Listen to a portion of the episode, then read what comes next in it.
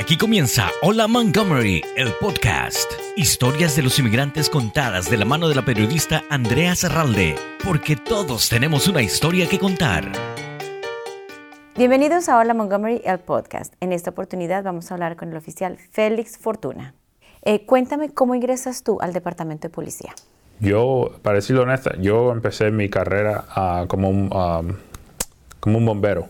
Ah, yo estaba Ah, excuse me, I say volunteer. Tranquilo, ah, voluntario. voluntario, ah, así en el departamento de Bethesda Chevy Chase Rescue Squad. Yo siempre sabía que yo quería ser policía y quería trabajar para el condado de Montgomery County. Um, y yo pasé ahí casi unos cinco años um, corriendo llamadas en, la área de Bethesda en Chevy Chase y trabajé bien personal con la policía. Entonces me encantó todo. Y la primera oportunidad que, tuve de aplicar, ahí salí, yo apliqué casi a 12 departamentos en esta área. Ah, pero Montgomery County era el que, yo quería trabajar. Y me dieron la, la y ahí todo el resto es historia. ¿Y cuánto tiempo llevas trabajando aquí? Cuatro años. Cuatro. Cuéntame, tú dices que siempre quisiste ser policía. ¿Por qué? ¿Qué te motivaba? Dar, de regreso a la comunidad, ayudar a la comunidad. Um, yo sé que estando en Bethesda uno no, no se encuentra con muchos hispanos, um, pero las veces que yo uh, que andaba en la ambulancia encontré muchos hispanos que necesitaban ayuda. Y cuando la policía estaba ahí me di cuenta que no había muchos oficiales que hablaban español. Entonces pasaba media, media hora, 45 minutos esperando que un oficial que hable español que pase de otro distrito. Entonces, digo yo, ¿por qué no? Yo, sé el español, no, no es el español perfecto, pero sí puedo ayudar a las personas a decir lo que ellos de verdad quieren. Y a veces me di cuenta también que los hispanos tienen mucho, un poquito de miedo cuando tiene que ver que, con hablar con la policía, basado, no sé si es del país que vengan, que la policía está corrupta, que no, no tienen esa, esa confianza con ellos y quería romper eso un poquito.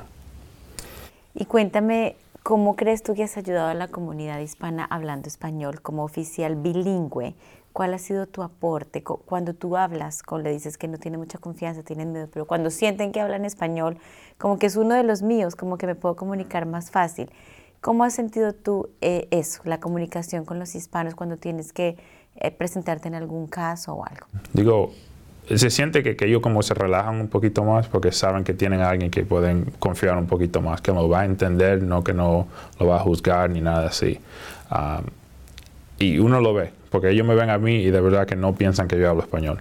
Hasta porque yo hablo la, mi boca, ahí en la cara se le, como una luz que se le prende y se relajan un poquito más y, y a veces nos dan un poquito más de información porque yo hablo español y es otra cosa que tampoco hacen. La, hispana, la comunidad hispana no, no llama a la policía cuando tienen que llamar a la policía.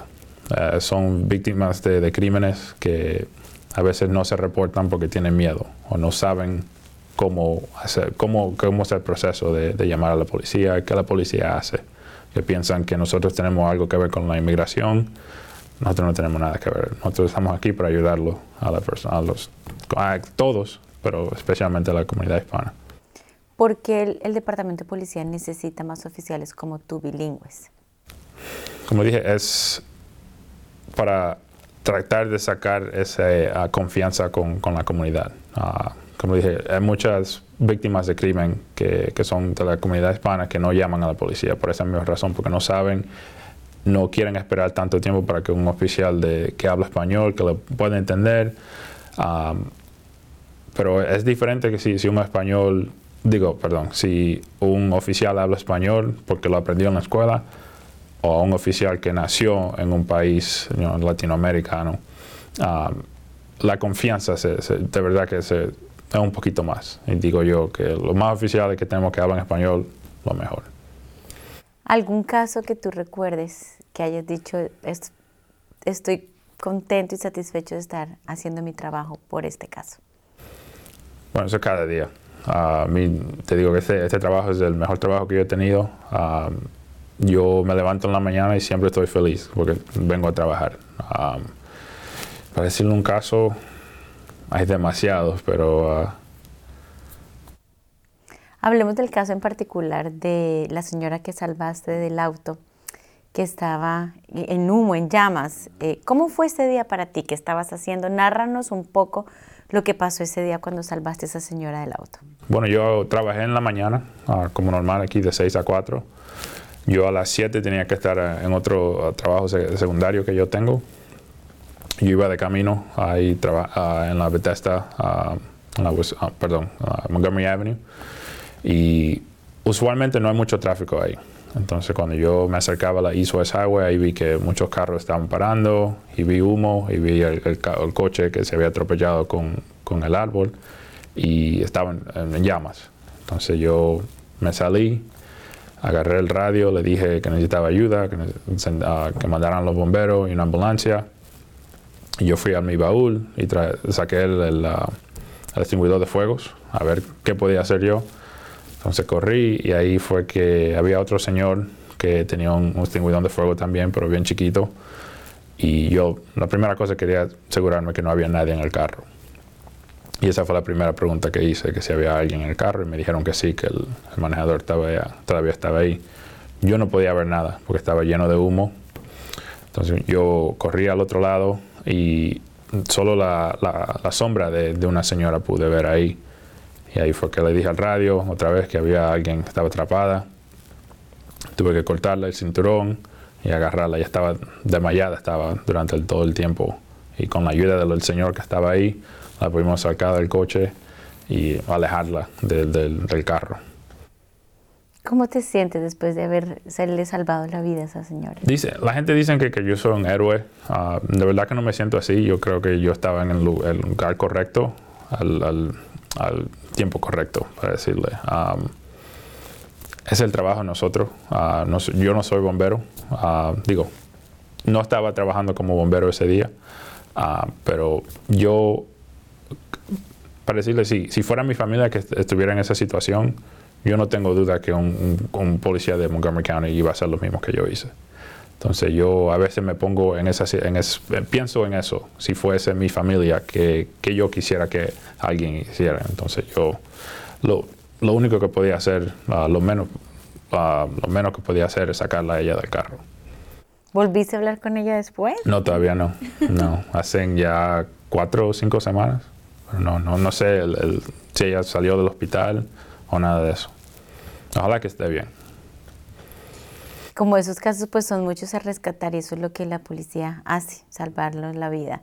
¿Qué te gustaría que la gente supiera de un oficial de policía que no sabe? Como la imagen, como, ¿qué te gustaría que, que la gente conociera de un oficial? Bueno, que lo que ven en las noticias, eso no es todo lo que la policía hace. Nosotros hacemos mucho que no... Ah, no, se enseña al público. Ah, simplemente por un caso que pasó en otro estado, no significa que todos los policías son así. Este condado es uno de los mejores en los Estados Unidos, en mi opinión, basado en, todas las entrevistas que yo hice ah, buscando trabajo.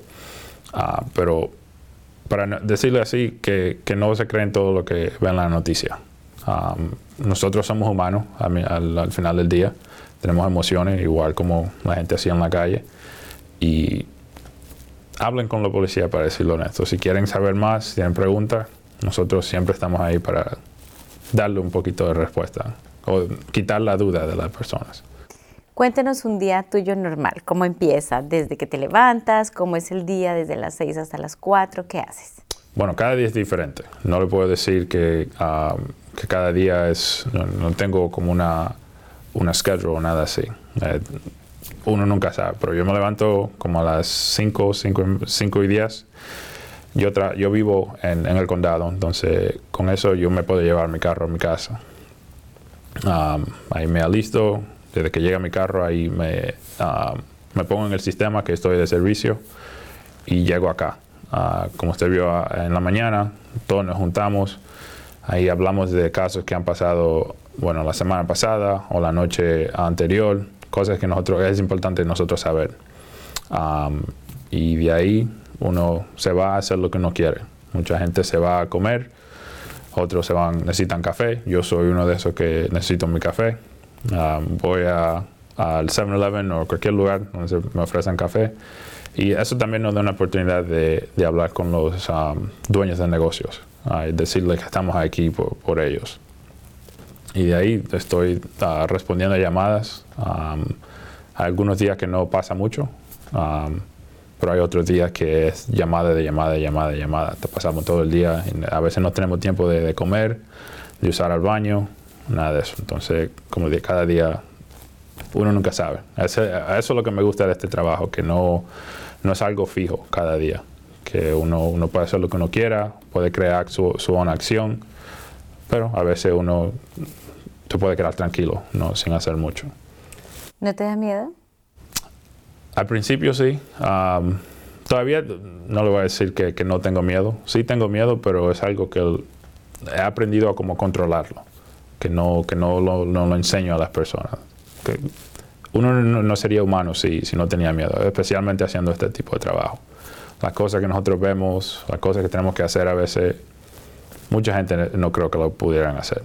Pero sí, hay miedo cada día, pero hay que seguir. Al final del día tengo, yo voy a hacer lo que pueda para ayudar a la comunidad. Y si eso es poner mi vida en peligro, bueno, yo sé que cuando hice este trabajo, esa era una de las cosas que tenía que hacer. Si tuvieras la opción de haber elegido otra carrera, ¿lo hubieras hecho? No, de verdad que no. Me encanta este trabajo. Yo pensé a ser bombero, pero después que pasé todos esos años como voluntario, no, no, no me gustó mucho la vida de ellos, como esperando que alguien, uh, que algo malo le pase a la persona para nosotros responder. Aquí hay muchas veces que nosotros podemos crear la, propia acción de nosotros, nosotros determinamos cómo el día va a ir y como uno tiene un poquito más de control de, qué pasa en, su día. Entonces eso me, gusta más, estar sentado en una estación esperando que, que te llamen nosotros siempre estamos ahí. El carro de nosotros son más rápidos, podemos llegar ahí un poquito más uh, rápido y seguro, pero no. El policía es la mejor carrera que yo he tenido. ¿Y qué te dice tu familia? Mi, mamá está bien orgullosa, uh, pero también, como normal, se asusta, tiene miedo. Um, yo digo que no, va, que no vea la televisión porque, uh, como dije, hay muchas cosas que no dicen la verdad. Y toda la información que yo le doy, todo el día yo le mando mensajes, yo estoy bien, cualquier incidente que pasa en, el condado, ah, le mando eso, pero la familia está bien orgullosa de mí. ¿Algún mensaje, algo que quieras decirle a la comunidad? Como dije al principio, estamos aquí por ustedes. Ah, cualquier cosa que necesitan, nosotros estamos acá. Nosotros no tenemos nada que ver con inmigración. Nosotros no lo vamos a meter en problemas con inmigración.